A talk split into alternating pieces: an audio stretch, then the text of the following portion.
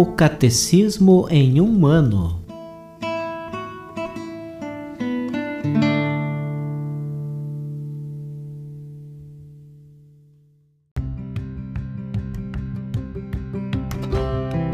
Olá, eu sou Yuri, seminarista da Diocese de Ponta Grossa, Paraná. Você está ouvindo o podcast O Catecismo em um ano Vamos ler todo o Catecismo da Igreja Católica ao longo de 365 episódios. Estamos utilizando a tradução em português apresentada pela CNBB em 2013, baseada na edição típica em latim de 1997. Baixe o plano de leitura por meio de um link que você encontra na página do Instagram O Catecismo em um Ano ou na descrição desse podcast.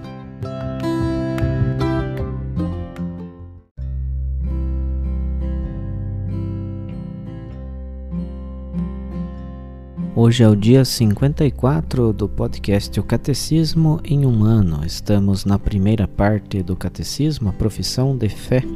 Na segunda sessão desta primeira parte, que trata dos símbolos da fé, e dentro desta mencionada sessão estamos no capítulo 1, Creio em Deus Pai.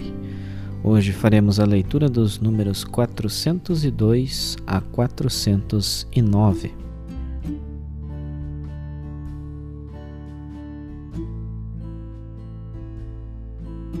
Consequências do pecado de Adão para a humanidade. Todos os homens estão implicados no pecado de Adão. São Paulo o afirma. Pela desobediência de um só homem, a humanidade toda tornou-se pecadora. Romanos capítulo 5, versículo 19. Pois como o pecado entrou no mundo por um só homem, e por meio do pecado a morte, a morte passou para todos os homens, porque todos pecaram. Romanos capítulo 5, versículo 12. A universalidade do pecado e da morte, o apóstolo opõe à universalidade da salvação em Cristo. Como a falta de um só homem acarretou condenação para todos os seres humanos, assim a justiça de um só trouxe para todos a justificação que dá a vida. Romanos capítulo 5, versículo 18. Seguindo o pensamento de São Paulo, a Igreja sempre ensinou que a imensa miséria que oprime os homens e sua inclinação para o mal e para a morte são incompreensíveis, a não ser referindo-se ao pecado de Adão e ao fato de que ele nos transmitiu um pecado que por nascença nos afeta a todos e é a morte da alma. Em razão desta certeza de fé, a Igreja ministra o batismo para a remissão dos pecados, mesmo às crianças que não cometeram pecado pessoal. De que maneira o pecado de Adão tornou-se o pecado de todos os seus descendentes? O gênero humano inteiro é, em Adão, sicut unum corpus unius homines, como um só corpo de um só homem. Em virtude desta unidade do gênero humano, todos os homens estão implicados no pecado de Adão, como todos estão implicados na justiça de Cristo. A transmissão do pecado original é, contudo, um mistério que não somos capazes de compreender plenamente. Sabemos, porém, pela revelação, que Adão havia recebido a santidade e a justiça originais, não exclusivamente para si, mas para toda a natureza humana. Ao cederem ao tentador, Adão e Eva cometem um pecado pessoal, mas este pecado afeta a natureza humana, a qual eles transmitirão em um estado decaído. É um pecado que será transmitido por propagação à humanidade inteira, isto é, pela transmissão de uma natureza humana privada da santidade e da justiça originais. Por isso, o pecado original é denominado pecado de maneira analógica. É um pecado contraído e não cometido, um estado e não um ato. Embora próprio a cada um, O pecado original não tem em nenhum descendente de Adão caráter de falta pessoal. Consiste na privação da santidade e da justiça originais, mas a natureza humana não está totalmente corrompida. Ela está ferida em suas próprias forças naturais, submetida à ignorância, ao sofrimento e ao poder da morte, e inclinada ao pecado. Esta propensão ao mal é chamada concupiscência. O batismo, ao conferir a vida da graça de Cristo, apaga o pecado original e faz o homem voltar para Deus. No entanto, as consequências de tal pecado sobre a natureza enfraquecida e inclinada ao mal permanecem no homem e o incitam ao combate espiritual. A doutrina da Igreja sobre a transmissão do pecado original adquiriu precisão, sobretudo no século V, em especial sob o impulso da reflexão de Santo Agostinho contra o pelagianismo, e no século XVI, em oposição à reforma protestante.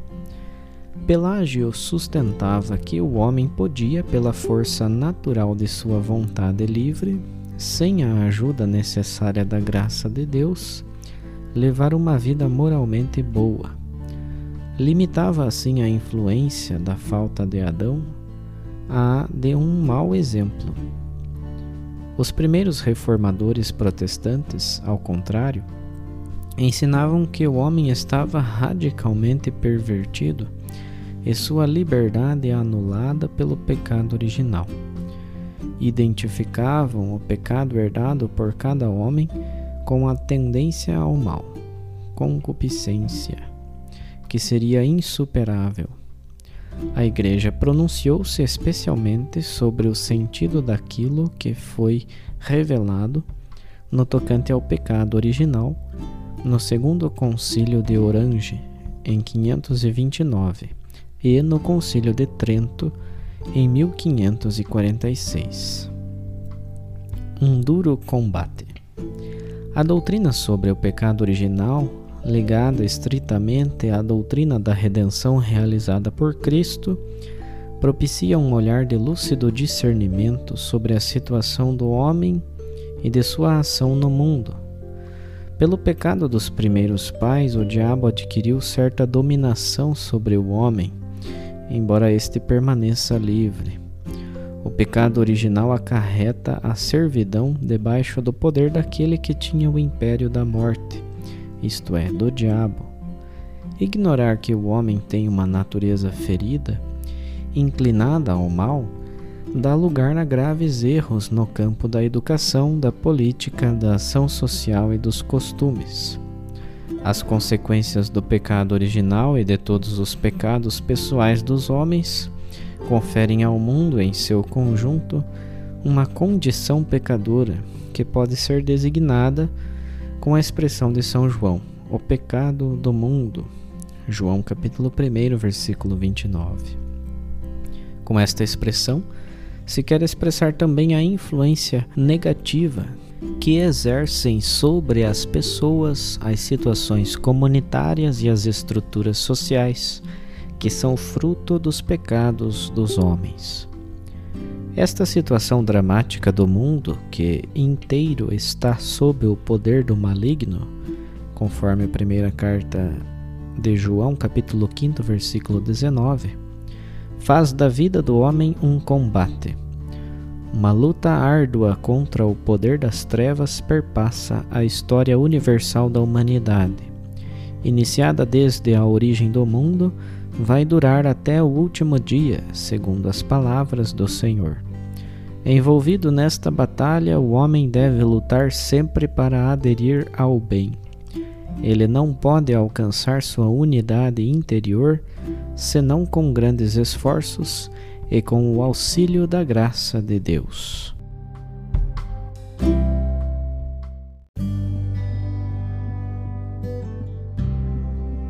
Como um comentário adicional para o episódio de hoje, vamos ouvir a leitura de uma catequese do Papa São João Paulo II sobre a teologia do corpo.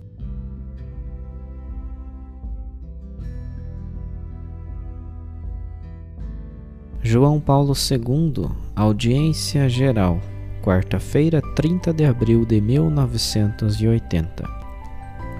As palavras de Cristo no Sermão da Montanha têm relação direta com o desejo que nasce imediatamente do coração humano. Indiretamente, porém, essas palavras orientam-nos para compreender uma verdade sobre o homem que é de universal importância. Esta verdade sobre o homem histórico, de universal importância, para a qual nos orientam as palavras de Cristo tiradas de Mateus capítulo 5, versículos 27 e 28, parece estar expressa na doutrina bíblica sobre a tríplice concupiscência. Referimos-nos aqui ao conciso enunciado da primeira carta de São João, no capítulo 2, versículos 16 e 17 tudo o que há no mundo, a concupiscência da carne, a concupiscência dos olhos e a soberba da vida, não vem do Pai, mas do mundo. Ora, o mundo passa e a sua concupiscência, mas aquele que faz a vontade de Deus permanece eternamente.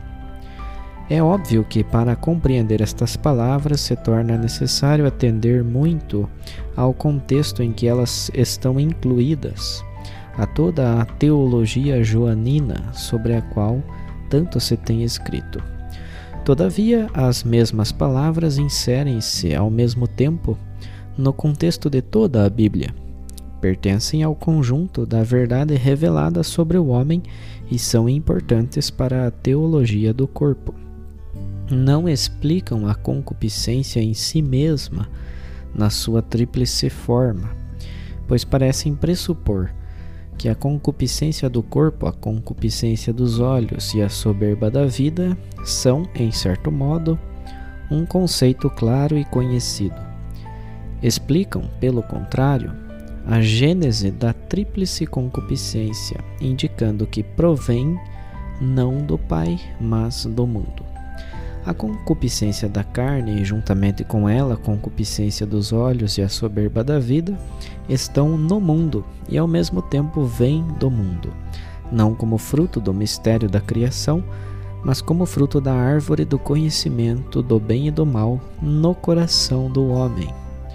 O que frutifica na tríplice concupiscência não é, porém, o mundo criado por Deus para o homem, cuja bondade fundamental encontramos repetidamente em Gênesis, capítulo 1. Deus viu que isto era bom, que era muito bom. Na tríplice concupiscência frutifica, pelo contrário, a ruptura da primeira aliança com o Criador, com Deus Elohim, com Deus Javé. Esta aliança foi quebrada no coração do homem seria necessário fazer uma análise conscienciosa dos acontecimentos descritos em Gênesis capítulo 3, versículos 1 a 6. Todavia, referimos-nos em geral só ao mistério do pecado, aos inícios da história humana. Na verdade, só como consequência do pecado, como fruto da ruptura da aliança com Deus no coração humano, no íntimo do homem, o mundo, do livro do Gênesis, se tornou o mundo das palavras joaninas, lugar e fonte de concupiscência. Assim, portanto, o enunciado segundo o qual a concupiscência não vem do Pai, mas do mundo, parece dirigir-nos uma vez mais no sentido do princípio bíblico. A gênese da tríplice concupiscência apresentada por João encontra neste princípio seu primeiro e fundamental deslustramento, uma aplicação que é essencial para a teologia do corpo. Para entender aquela verdade de importância universal sobre o homem histórico, encerrada nas palavras de Cristo durante o Sermão da Montanha, devemos de novo voltar ao livro do Gênesis, deter-nos ainda no limiar da revelação do homem histórico. Isto é tanto mais necessário quanto este limiar da história da salvação se apresenta ao mesmo tempo como limiar de autênticas experiências humanas, segundo verificaremos nas análises seguintes. Pode surgir ainda a pergunta se é lícito transpor os conteúdos típicos da teologia joanina encerrados em toda a primeira carta sobre o assunto do Sermão da Montanha, segundo Mateus, e precisamente da afirmação de Cristo tirada de Mateus capítulo 5, versículos 27 e 28. Ouvistes o que foi dito: não cometerás adultério. Eu, porém, digo-vos que todo aquele que olhar para uma mulher desejando-a já cometeu adultério com ela no seu coração. Retomaremos este assunto várias vezes. Apesar disto, fazemos referência desde já ao contexto bíblico geral, ao conjunto da verdade sobre o homem, nele revelada e expressa. Exatamente em nome desta verdade, procuramos compreender até ao fundo o homem indicado por Cristo no texto de Mateus, isto é, o homem que olha para a mulher, para a desejar. Tal olhar não se explica, afinal, como o fato de o homem ser precisamente um homem de desejo, no sentido da primeira carta de São João, mas antes de ambos, isto é, o homem que olha para desejar e a mulher que é o objeto de tal olhar, se encontrarem na dimensão tríplice da concupiscência que não vem do Pai, mas do mundo? É necessário, portanto, entender o que vem a ser aquela concupiscência, ou antes, quem é aquele bíblico homem de desejo, para se descobrir a profundidade das palavras de Cristo, segundo Mateus, e para explicar o que significa a referência delas ao coração humano, referência tão importante para a teologia do corpo. Regressemos de novo à narrativa já vista, em que o mesmo homem, varão e mulher, aparece no princípio como homem de inocência original, anteriormente ao pecado original, e depois como aquele que perdeu esta inocência, violando a aliança original com seu Criador. Não pretendemos fazer aqui uma análise completa da tentação e do pecado segundo o mesmo texto de Gênesis, capítulo 3, versículos 1 a 5, e segundo a doutrina da Igreja e a teologia a este propósito. O homem que recolhe o fruto da árvore do conhecimento do bem e do mal faz, ao mesmo tempo, uma escolha fundamental e põe-na em prática contra a vontade do Criador, Deus Javé, aceitando a motivação que lhe é sugerida pelo tentador. Não, não morrereis. Mas Deus sabe que no dia em que comerdes, abrir-se-ão os vossos olhos e sereis como Deus, ficareis a conhecer o bem e o mal. Segundo antigas tradições, sereis como deuses, conhecendo o bem e o mal.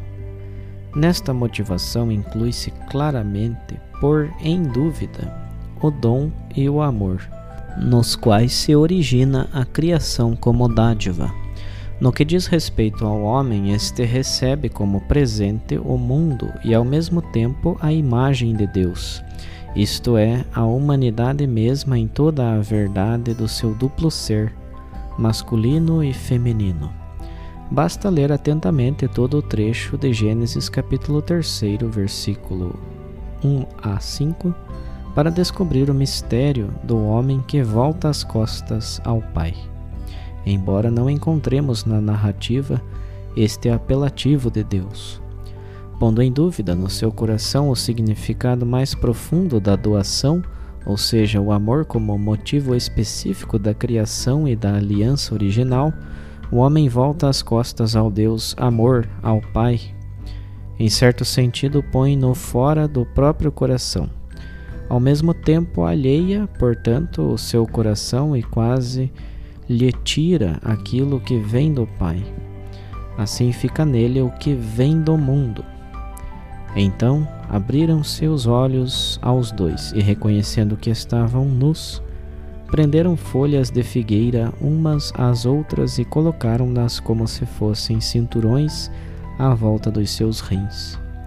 Esta é a primeira frase da narrativa já vista que se refere à situação do homem depois do pecado e mostra o novo estado da natureza humana. Não sugere acaso esta frase o início da concupiscência no coração do homem? Para dar resposta mais profunda a tal pergunta, Não podemos nos deter nessa primeira frase, mas é necessário ler o texto completo. Todavia, vale agora a pena recordar o que nas primeiras análises foi dito sobre o tema da vergonha como experiência do limite. O livro do Gênesis refere-se a esta experiência para demonstrar o confim existente entre o estado de inocência original e o estado de pecaminosidade do homem logo no princípio. Enquanto Gênesis capítulo 2 versículo 25 insiste em que estavam nus, mas não sentiam vergonha, Gênesis capítulo 3 versículo 6 fala explicitamente do nascimento da vergonha em relação com o pecado. Essa vergonha é quase a primeira origem de se manifestar no homem, em ambos, varão e mulher, aquilo que não vem do Pai, mas do mundo.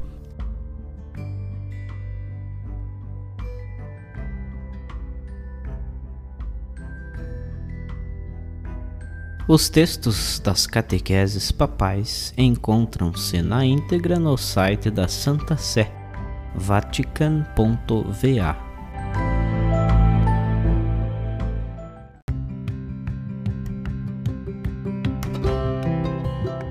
Você acaba de ouvir mais um episódio do podcast O Catecismo em um Ano. Continue nesse bom propósito de aprofundar o conhecimento e a vivência da fé católica e procure participar da sua comunidade. Rezemos por todos que estão fazendo esse caminho de leitura do Catecismo. Até amanhã!